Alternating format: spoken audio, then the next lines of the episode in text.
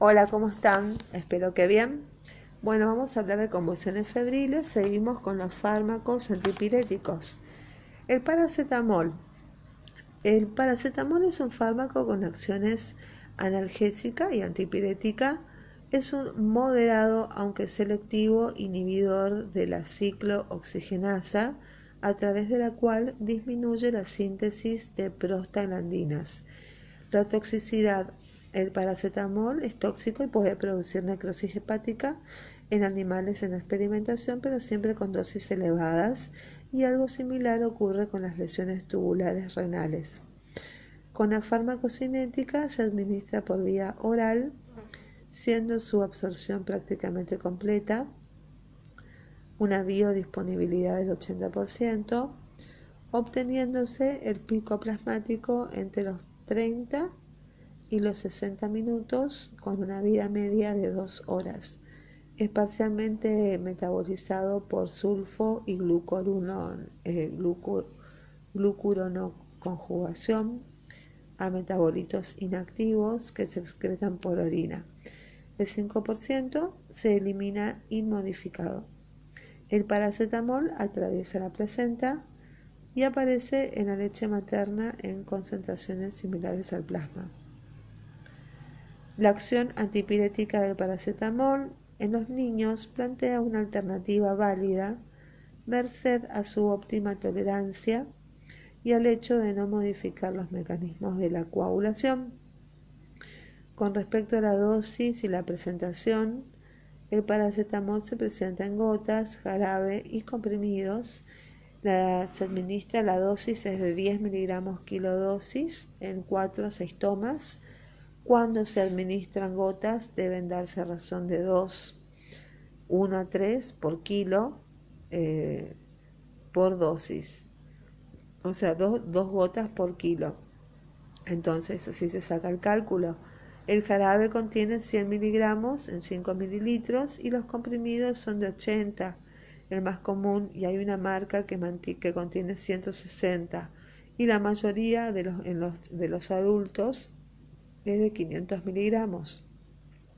En Argentina se dispone de una asociación de paracetamol y dipirona que ha demostrado un efecto antitérmico significativamente prolongado y mayor que con cada uno de sus componentes por separado, pero es de uso más restringido.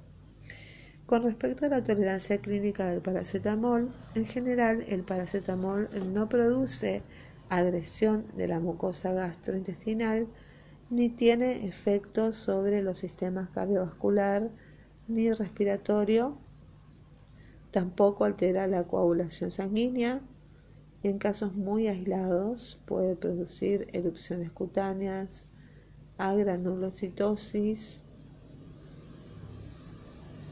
trombocitopenia y pancitopenia y raramente trombocitopenia. Raramente puede provocar reacciones hemolíticas. Muy bien, pasamos a otro fármaco antipirético que es la dipirona o metamisol. Eh, la dipirona o metamisol es un fármaco con marcados efectos analgésicos y antipiréticos, siendo leve o moderada su actividad antiinflamatoria. Las pirazolonas poseen en general una acción depresora sobre el músculo liso, intestinal y uterino, demostrándose en animales su acción espasmolítica. La toxicidad de la dipirona, eh, la toxicidad aguda, se estudió en ratas y cobayos. Con la dosis intermedia se observaron ocasionales vómitos y salivación, mientras que con la dosis mayor eh, se observó un descenso del hematocrito y coloración roja de la orina a causa de la excreción renal del producto diagnóstico ácido rubasónico, pero sin signos de lesión orgánica. Bueno, con respecto al mecanismo de acción de la dipirona, el efecto antitérmico debe deberse a una acción directa sobre el sistema nervioso central, habiéndose comprobado que los metabolitos de la dipirona inhiben la síntesis de prostaglandinas. La farmacocinética. Cuando la dipirona se administra por vía oral, es hidrolizada en el jugo gástrico de la 4-metil aminotriptina, dipirina, que es su metabolito más importante. El mismo se absorbe rápidamente y pasa a la circulación sistémica. En el hígado se oxida a la formil eh. Después de la administración oral de dipirona, se excreta el 7% en las primeras 24 horas y el 90% a los 7 días por orina. Tras la administración endovenosa, la dipirona se puede detectar por un breve periodo que es una vida plasmática de 15 a 20 minutos y a las 24 horas ya se eliminó el 90% por orina y menos del 10% por materia fecal. Por la vía endovenosa, parte la dipirona sale del, sale del torrente circulatorio antes de su hidrólisis y en el riñón se convierte en 4 eh, monoaminoxidasa y, el cual es eliminado sin metabolizarse. El pico máximo de la concentración plasmática se obtiene a los 75 y 120 minutos de administración, tanto por vía oral como por vía intramuscular, y los metabolitos atraviesan la barrera hematoencefálica y también pasan a la leche materna.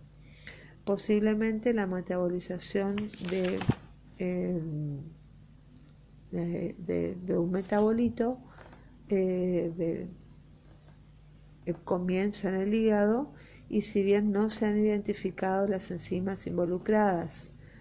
Con respecto a la acción antipirética de la dipirona, eh, en un estudio con 120 niños se comprobó que la dipirona tiene un efecto antipirético mayor que el paracetamol. En dosis y presentación eh, de la, esta droga es eh, en promedio eficaz como antitérmico, se ubica entre los 10 a 20 miligramos kilodosis. La vía parenteral, ya sea intramuscular o, o endovenosa, debería reservarse para casos especiales o urgentes y en general no se aconseja su administración a niños menores de 3 meses o con peso menor de 5 kilos y se presenta en jarabe de 250 miligramos y comprimidos de 500 miligramos y ampollas de 1 gramo en 2 mililitros y 2,5 gramos en 5 mililitros. Con respecto a la tolerancia clínica, a las dosis adecuadas, la dipirona es bien tolerada. Como efectos colaterales serios se han descrito reacciones alérgicas y hematológicas. Con dipirona se han descrito casos de agranulocitosis, patología poco común que puede ser provocada por diversos factores ambientales, individuales, tóxicos y farmacológicos, no existiendo datos precisos acerca de la incidencia global de la enfermedad y o riesgo de exposición frente a cualquier elemento. Para el caso de la agranulocitosis provocada por la dipirona, la estadística más seria fue el estudio internacional de agranulocitosis y anemia aplásica, conocido como el estudio Boston, que incluyó nueve países y un total de 22.300.000 personas entre 1980 y 1984 y más recientemente en Argentina se realizó un estudio retrospectivo analizando los resultados en estudios de recuento leucocitario en siete hospitales de distintas ciudades del país. En los casos que se detectaba un recuento menor de 4.000 glóbulos blancos se estudiaba la historia clínica del paciente para detectar la causa. Entonces se encontraron seis casos de agranulocitosis, 1.100.000 historias clínicas revisadas, tres de ellas con uso previo de fármacos, dentro de los cuales uno solo había recibido dipirona, junto con penicilina y cloropropamida. Entonces, la sobredosis se requieren dosis muy elevadas para provocar efectos tóxicos de gravedad con dipirona, pero por otro lado existen pocos datos en la bibliografía en relación a la dosis. En efecto, se puede saber que el paciente puede presentar vómitos y coloración rojiza de la orina y que el lavado gástrico y la diuresis forzada frente a casos de dosificación serían las medidas adecuadas de tratamiento. Muy bien, esto es todo con respecto a paracetamol y dipirona. En el próximo episodio nos dedicaremos a analizar el ibuprofeno. Muchísimas gracias, que tengan un excelente día. Pásenlo lindo y seguimos en el próximo episodio. Bye bye.